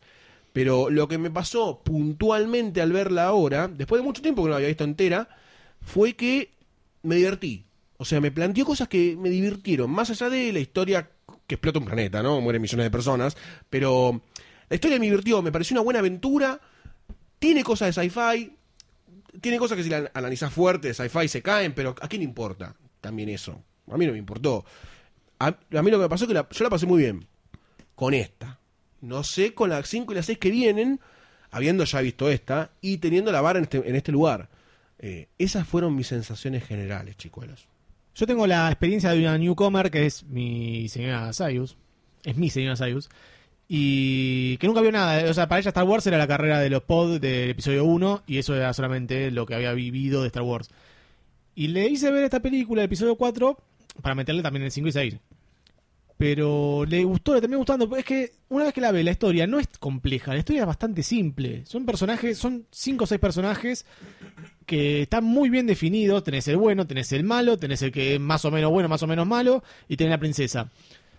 Eh, y, la historia, a pesar de, todo el lore que se crea alrededor, por, eh, por pequeñas frases que se, que se van diciendo a lo largo de la película, es dentro de todo fácil de seguir y sencilla. No tiene, como decía vos, no tiene mucha carga de ciencia ficción que te, te marea o te tira datos. No es que- interestelar, ponele. Claro, que vos, que vos te perdés porque no sos un matemático de la concha de la lora. Podés entenderla, podés seguirla bien, y eso es lo que fue lo que le, le pasó a la señora Sayus, que la siguió bien y la le disfrutó, le terminó gustando. La señora Sayus no vio ninguna ni de, la- de las precuelas, no vio nada. Solamente el jueguito jugó a ese y ya No, está. vio el episodio 1 y vio la parte de los pod, que eh, ella se recuerdo que tiene, en la parte de las carreritas. O sea, con, con esa, con ese recuerdo Sí, sí, sí, la le sacaste. implanté episodio 4. Cuando te dijo me gusta episodio 4 le propusiste casamiento. Y ahí, ahí pasó todo lo que tenía que pasar. Te voy a preguntar. Increíble como Star Wars también eh, Une cultiva el amor, ¿no? Une, une vidas hasta que la muerte los separe. Yo también lo, lo pasé bien. Este, no me puedo sacar el bagaje, no puedo sacarme el bagaje de encima ¿De qué? de la nostalgia, De machos de- encima. del ver la película y eh, pensar en lo que dijo George Lucas. Dije, no, lo que pasa es que yo pensé las seis películas y las dividí y recién eh, las precuelas las pude hacer ahora porque está la tecnología.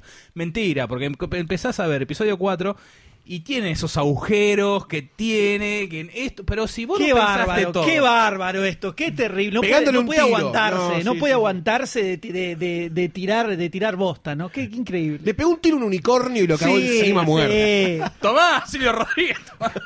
Este, Silvio Rodríguez, ¿qué anda?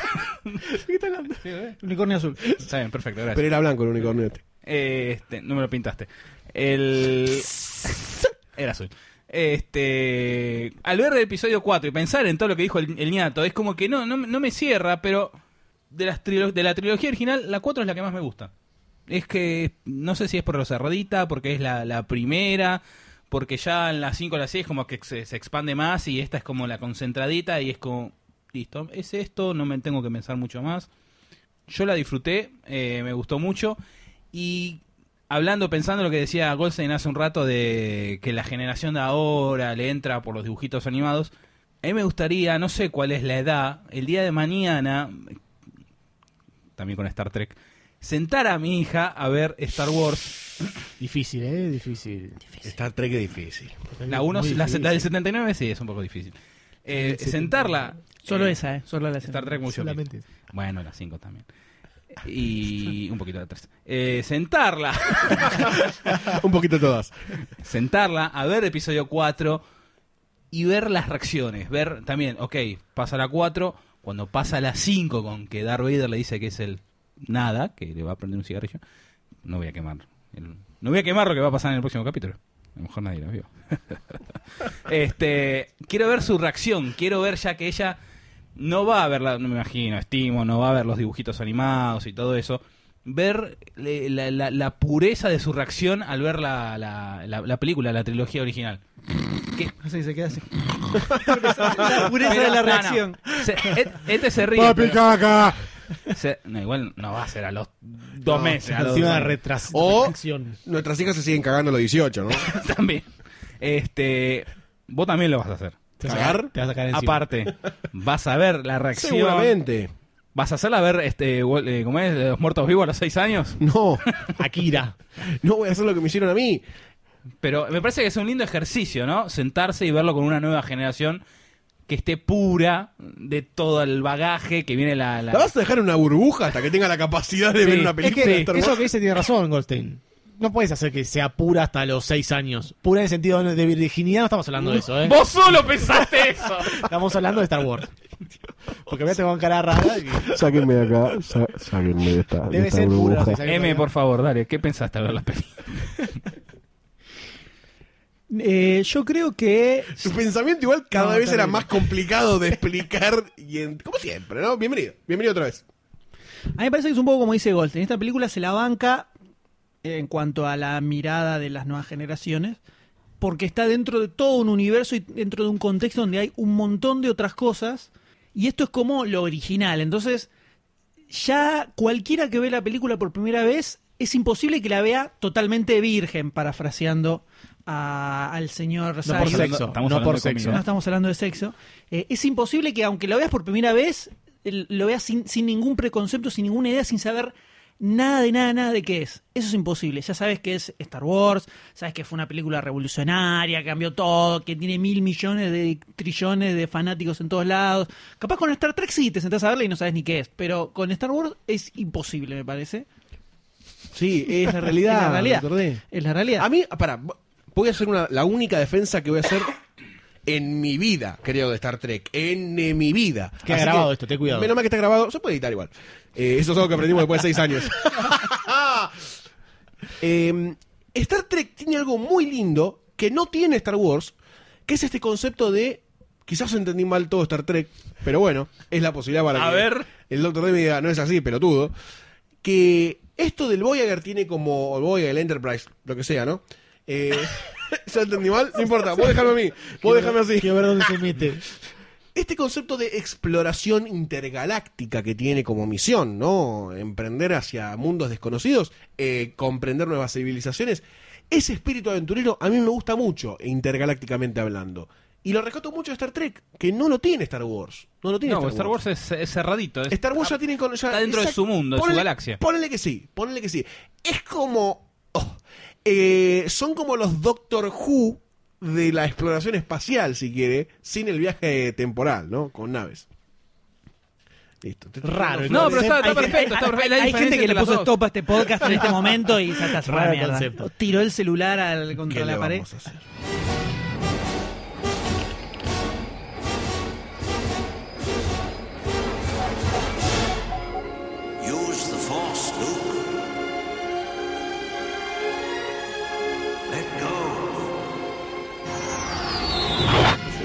Strong in this one.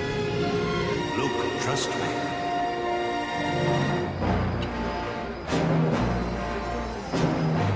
His computer's off. Luke, you switched off your targeting computer. What's wrong? Nothing. I'm all right. Pero bueno, la película episodio 4 se estrenó, fue un éxito rotundo. Pero a Lucas le quedó un poquito la lechita de que le dieron poca plata, lo apuraron para hacer la película. Entonces hubo un montón de cosas que no pudo hacer como él quería. Bastante hinchapelotas el gordito, ¿eh? Bastante rompehuevo. Es una persona obsesiva, ya Claro, lo dijimos varias veces. Claro. Es un tipo obsesivo con lo suyo. Entonces, eh, a lo largo de los años, todo el tiempo quiso como, ah, esto lo puedo mejorar un poquito, esto lo puedo cambiar un poquito, esto lo puedo mejorar un poquito. Y de todas las películas, episodio 4 es la que más cambios y más cosas fue modificando, sobre todo por esto que hablamos al principio. Cuando hizo la película, era solo Star Wars y ahí se terminó. No, no tenía pensado hacer otra más después de esta. Entonces, yo le voy a preguntar a los doctores que tienen dentro de su título hay una especialización que hicieron sobre modificaciones que tuvo la saga de Star Wars a lo largo del tiempo. Qué loco. Impresionante. El 55 lo hicimos. El, Le- Sí, sí, sí. Les voy a ¿Te preguntar acuerdas que estaba el, el Rulo Pérez? Sí. Gualdini. Putañero como, eso- como solo. qué cambios tuvo la película. Agarra grandes rasgos, ¿no? Los más relevantes, los más importantes. Ya lo- em, arrancamos, ustedes todos pi- automáticamente piensan en la década del 90 con el relanzamiento. No, Claro. esto empezó en el 81. ¡Ah, caramba! What the 81. 81, porque la película, como bien decía Vos el no te M, vos no te como bien decía el M, se llamaba Star Wars. Punto. Ahí quedó la cosa. Cuando ya en el 80 sale episodio 5, dijeron, bueno, vamos a relanzar la película del 77, hay que hacer unos cambios. Ahí salió, le pusieron el tagline, episodio 4, A New Hope. Después tenés en el texto otros cambios más alusivos para hacerlo más acorde a esta nueva na- trilogía naciente, ponele. Y también otra cosa que hizo George en, la, en el montaje, en la edición, es agarrar y cambiar de diálogos. Regrabaron diálogos y ahí ya como que cambiaron el guion directamente para darle más un toque más de sentido a esta trilogía naciente. Ahí quedó la cosa. Hasta que en el 97. En el 1997 salió la Special Edition, que era una versión modificada ya con cierto poder que tenía George Lucas en su estudio para agregar eh, situaciones, agregar distintos efectos que desde un comienzo quería agregarles. Primero hicieron una remasterización de, de todas las películas, ¿no? Mejoraron el color, mejor, repintaron varias escenas, eh, agregaron pequeñas boludeces en general. eh, Los, bueno, el, el los tema del logo, ese tipo de cosas. el tema de los láseres, el tema de las naves, eh, ya cuando, en- para el final de la película, cuando están saliendo para la batalla contra la Estrella de Muerte, agregaron naves, porque en un principio eran como rayos que salían directamente, después agregaron varias naves. Cambiaron el, el color de los sables una vez, dos veces, tres veces, cuatro veces. Repintaron cielos. Repintaron un montón de cielos, un montón de, de- de paisajes, de atardeceres, los hicieron más fuertes y los días eran más celestes.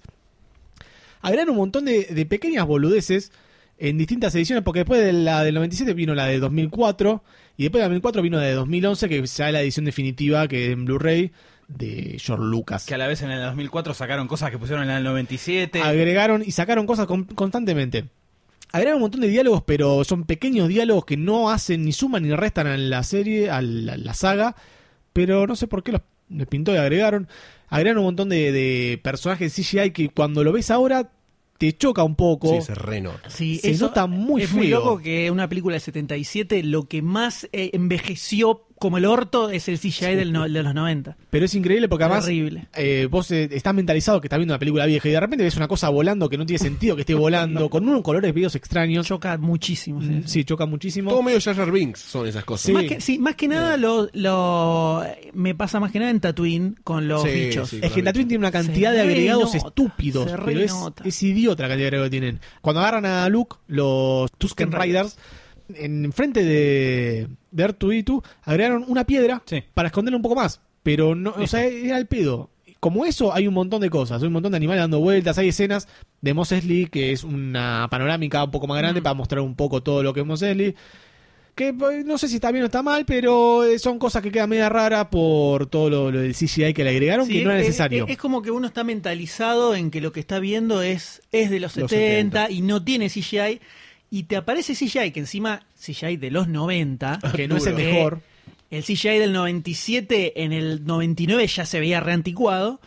Eh, lo ves y, y te choca mucho. Sí, sí, una no, bofetada. como que no estás preparado para encontrarte con eso. Después para el final de la película, ya en, la- en lo que es la guerra de las galaxias, en serio, donde hay batallas espaciales, agregaron muchísimas, muchísimas escenas, muchísimos fondos que no, no desentonan tanto. Esa, eso, eh, esa parte me parece que es la donde más se justifica Exactamente. eh, retoque. el El retoque. retoque, sí, Exactamente. Eh, no queda tan mal, no, no se ve tanta la diferencia que hay entre lo que era y lo que es ahora. Escenas míticas que cambiaron. Escena- eh, dos escenas. Una, la primera vamos a nombrar, que la dijo el M hace un- unos minutos atrás, que es la aparición de Java, que era algo que ya estaba planeado en su momento, porque lo grabaron. En ese momento no estaba el concepto de lo que es Java de Hat. Eh, se nombraba en la episodio 4, se nombraba en el episodio 5 y recién en el episodio 6 se veía. Pero siempre era como, wow. Pero se, no". se había filmado la escena, ¿no? Se filmó la escena, se filmó la escena con un Con chaboncito. un muñeco. Un chabón Un tipo era. chabón era. Eh, Sí. ya, ya iba a ser un tipo, no iba a ser después Ah. esa cosa. Era un tipo gordito, medio que hablaba como el orto. Eh, agregaron esa escena, ya en el 97 agregaron esa escena. Lo que hicieron fue como Java Hutt tiene una cola y el chabón camina por atrás de Java Hutt, lo que hicieron es como que caminaba por encima de la cola, así que agarraron a sí, agarraron a A Han Han Solo Solo. Y como que lo cortaron un poco, lo subieron y lo bajaron. Si vos ves la escena te, te parece Ah, rara la situación. Es como un cuadro por cuadro. Sí, es como no que- un, eh, un- no está hecho por CGI, ¿no? Claro, Pero es el- es como rara, queda rara la escena. Y además que le pisa la cola al chabón que le puso una... Un bounty. Sí, le puso una, una recompensa en su cabeza. Y a, y a Boba, Boba Fett ap- agregan ahí. Boba Fett también está agregado ahí, Lo que estaba está viendo y dije, parado. Boba Fett, ¿qué carajo hace Boba Fett acá? Y vos me acordé que era toda la escena agregada. Está parado el chabón, de repente se da vuelta, mira la cámara, sonríe, hace... Hola, ¿qué tal? Soy Boba Fett. Voy a aparecer más adelante. Una escena muy rara, muy extraña. Esa es una escena. La otra escena... No. la de- polémica. La polémica. La polémica. No. La polémica es eh, la famosa frase de Han disparó primero, que en realidad Han disparó solamente él. Era el único que disparó en esa, en esa pelea.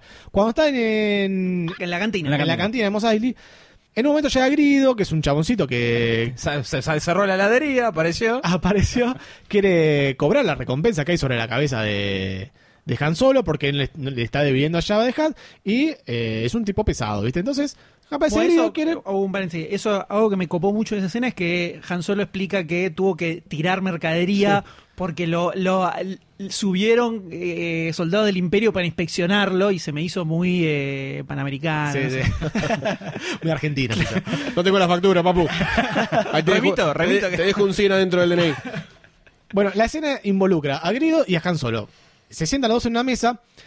En la escena original, el chabón eh, lo apunta con la cabeza a 20 centímetros de la cara. Han Solo por abajo de la mesa saca su, su face- Pistola. su pistola, su blaster, Blaster. saca su blaster ¡Blaster! y sin que el otro se lo espere, pa, le pega un tiro y lo mata automáticamente. Todos lo miran, se dan vuelta, lo miran y siguen así, todo tocando música y cantando en la cantina. En el 97 se editó esa escena para que para que Han Solo no parezca tan malo. Entonces el otro le dispara primero. La cara de Han Solo se mueve de una forma muy extraña para la derecha.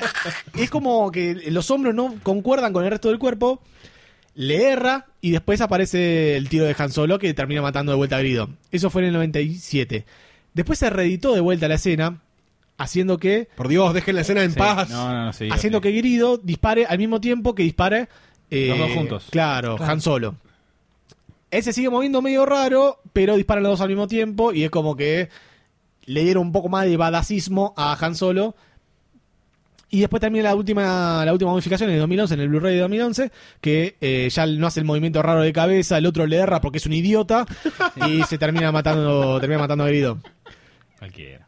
Si vos ves la escena original, eh, sentís que Han Solo es una persona completamente especial. Es, es un tipo malo en serio y entendés el cambio que tiene a lo largo de la película hasta el final donde el chabón vuelve para como que era, rescatar era a Han más zorro a y se te- eh, el, el camino de hacerse bueno es como más extremo. digamos. Exactamente, porque lo ves, el chabón está retira- tirado ahí en el, en el barcito, dispara un tiro, no pasó nada, como si nada. Acaba de matar un alma, acaba de matar una persona que tenía vida, tenía una familia, hijos, Nunca una lo escuché. mujer, una Nunca heladería. lo escuché tan Congojado por Grido, Sí, sí, sí. Se muere y el chamo está como si nada. Esa es la escena original que tienen que ver todos en YouTube.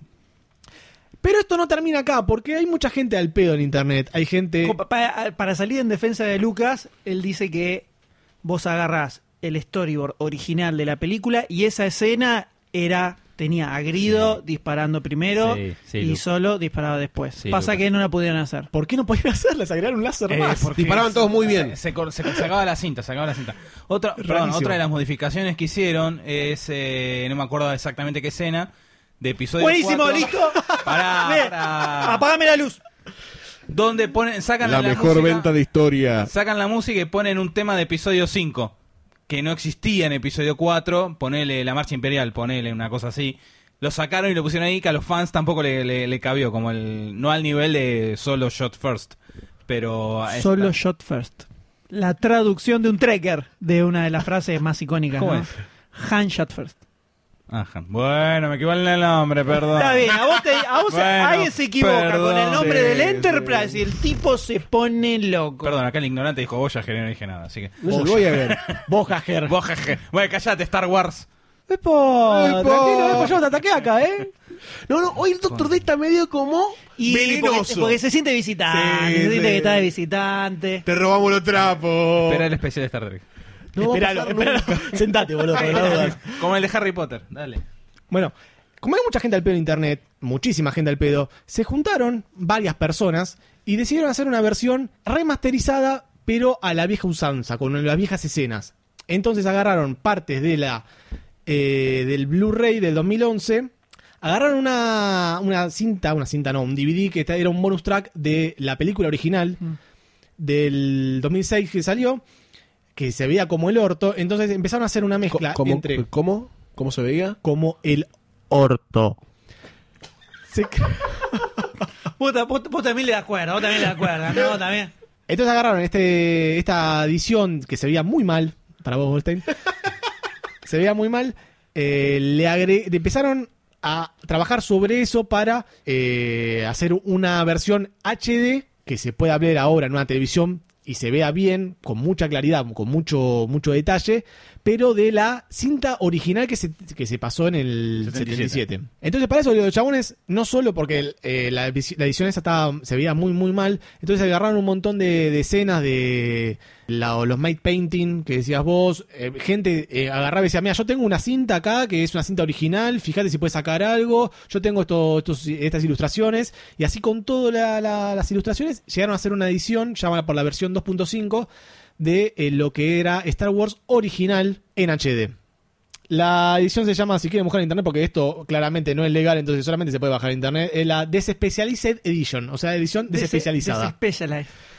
Eh, bájenla, es una versión muy buena, tiene un montón de tracks de audio, tiene cuatro tracks de comentarios. ¿Está mal? ¿Está Es mal? excelente. ¿Exista esto para Es, fa- es fanfiction prácticamente. Pero se puede. Pero George Lucas ya hizo su versión definitiva, que es la que salió en Blu-ray en 2011. Pero el copyright no afecta.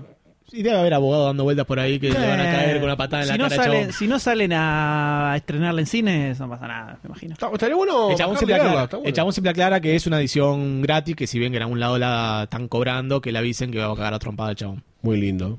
Interesante. Sí, el tema con los cambios es que Lucas lo que dice es que no existe, para él, ¿no? No existe que una película se termine. O sea, la, la realidad es que vos estás haciendo una película para un, es un enfermo obsesivo. Vos estás La haciendo vida no lo muere. que dice él es, vos estás haciendo una película para un estudio y en algún momento dejás de hacerla porque no te queda otra opción, porque ya te están apretando, que hay que estrenarla, se te termina el tiempo, se termina la guita, todo, y dejás de hacerla. Pero no es que la terminás. Entonces, de la misma forma que en una novela, por ejemplo, salen nuevas ediciones eh, ajustadas, con cambios, con agregados, y no es raro que pase eso en un libro, eh, él dice que en el cine, ¿por qué no puede suceder exactamente lo mismo? Él se acuerda de cuando, tanto en American Graffiti como en THX, que le edi- reeditaron la película y se la estrenaron como quisieron, sin ni siquiera avisarle. Entonces, como sobre todo en episodio 4 la hizo como pudo, no como verdaderamente quería, le fue haciendo todos estos ajustecitos a lo largo del tiempo para lo que para él es la versión definitiva. O sea, la versión definitiva para él es la última que él hizo, que sería la del 2011. Por suerte ahora le compró Disney y no va a poder toquetearla más. ¿Qué, qué, Qué, odio. fascista? Qué odio. ¡Qué fascista! En el Encima, momento que la compró- aparte, si no fuera, si no fuera por George Lucas, no, no hubiera resucitado Star Trek. O sea, no, no entiendo ese no. odio. Si no hubiese si- sido por J.J. Abrams, que practicó con Star Trek, hoy no tendríamos director para Star Wars. A palabras necias, oídos sordos. Nada más. Pero bueno, Star Wars se estrenó, cambió el universo de la ciencia ficción en el cine absolutamente. Sí. Fue un éxito rotundo.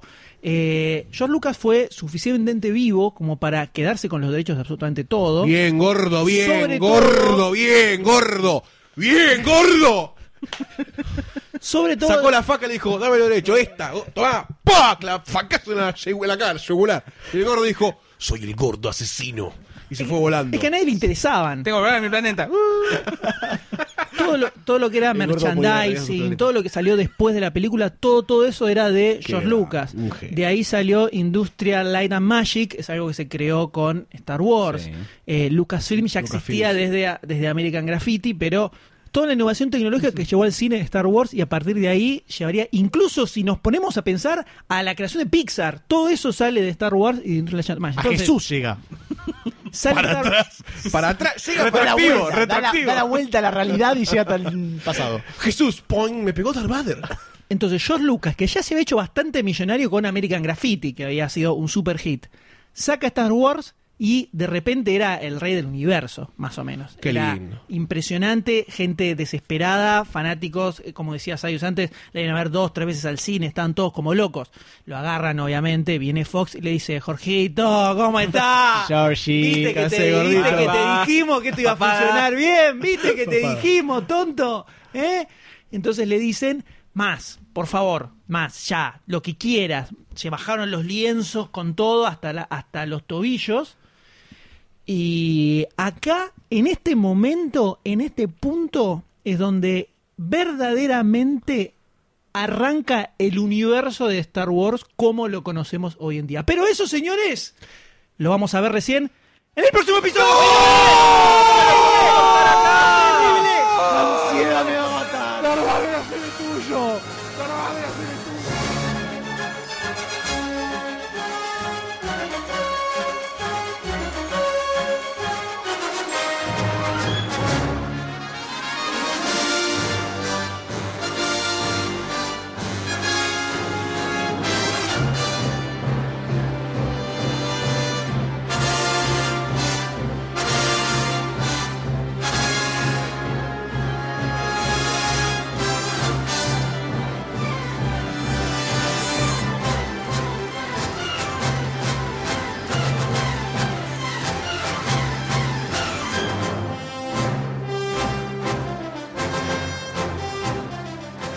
Este podcast fue producido por Lunfa para Demasiado Cine. Si querés escuchar episodios anteriores o suscribirte al podcast para no perderte absolutamente ninguno, ingresa a demasiadocine.com donde también vas a encontrar noticias, trailers y un montón de información relacionada al séptimo arte. Si este episodio te gustó, compártelo en Facebook, en Twitter, pasáselo a todos tus amigos, porque esa es la mejor forma de ayudarnos. Y no dejes de ingresar a lunfa.fm, donde vas a encontrar un montón de otros podcasts increíbles que no vas a escuchar en ningún otro lugar.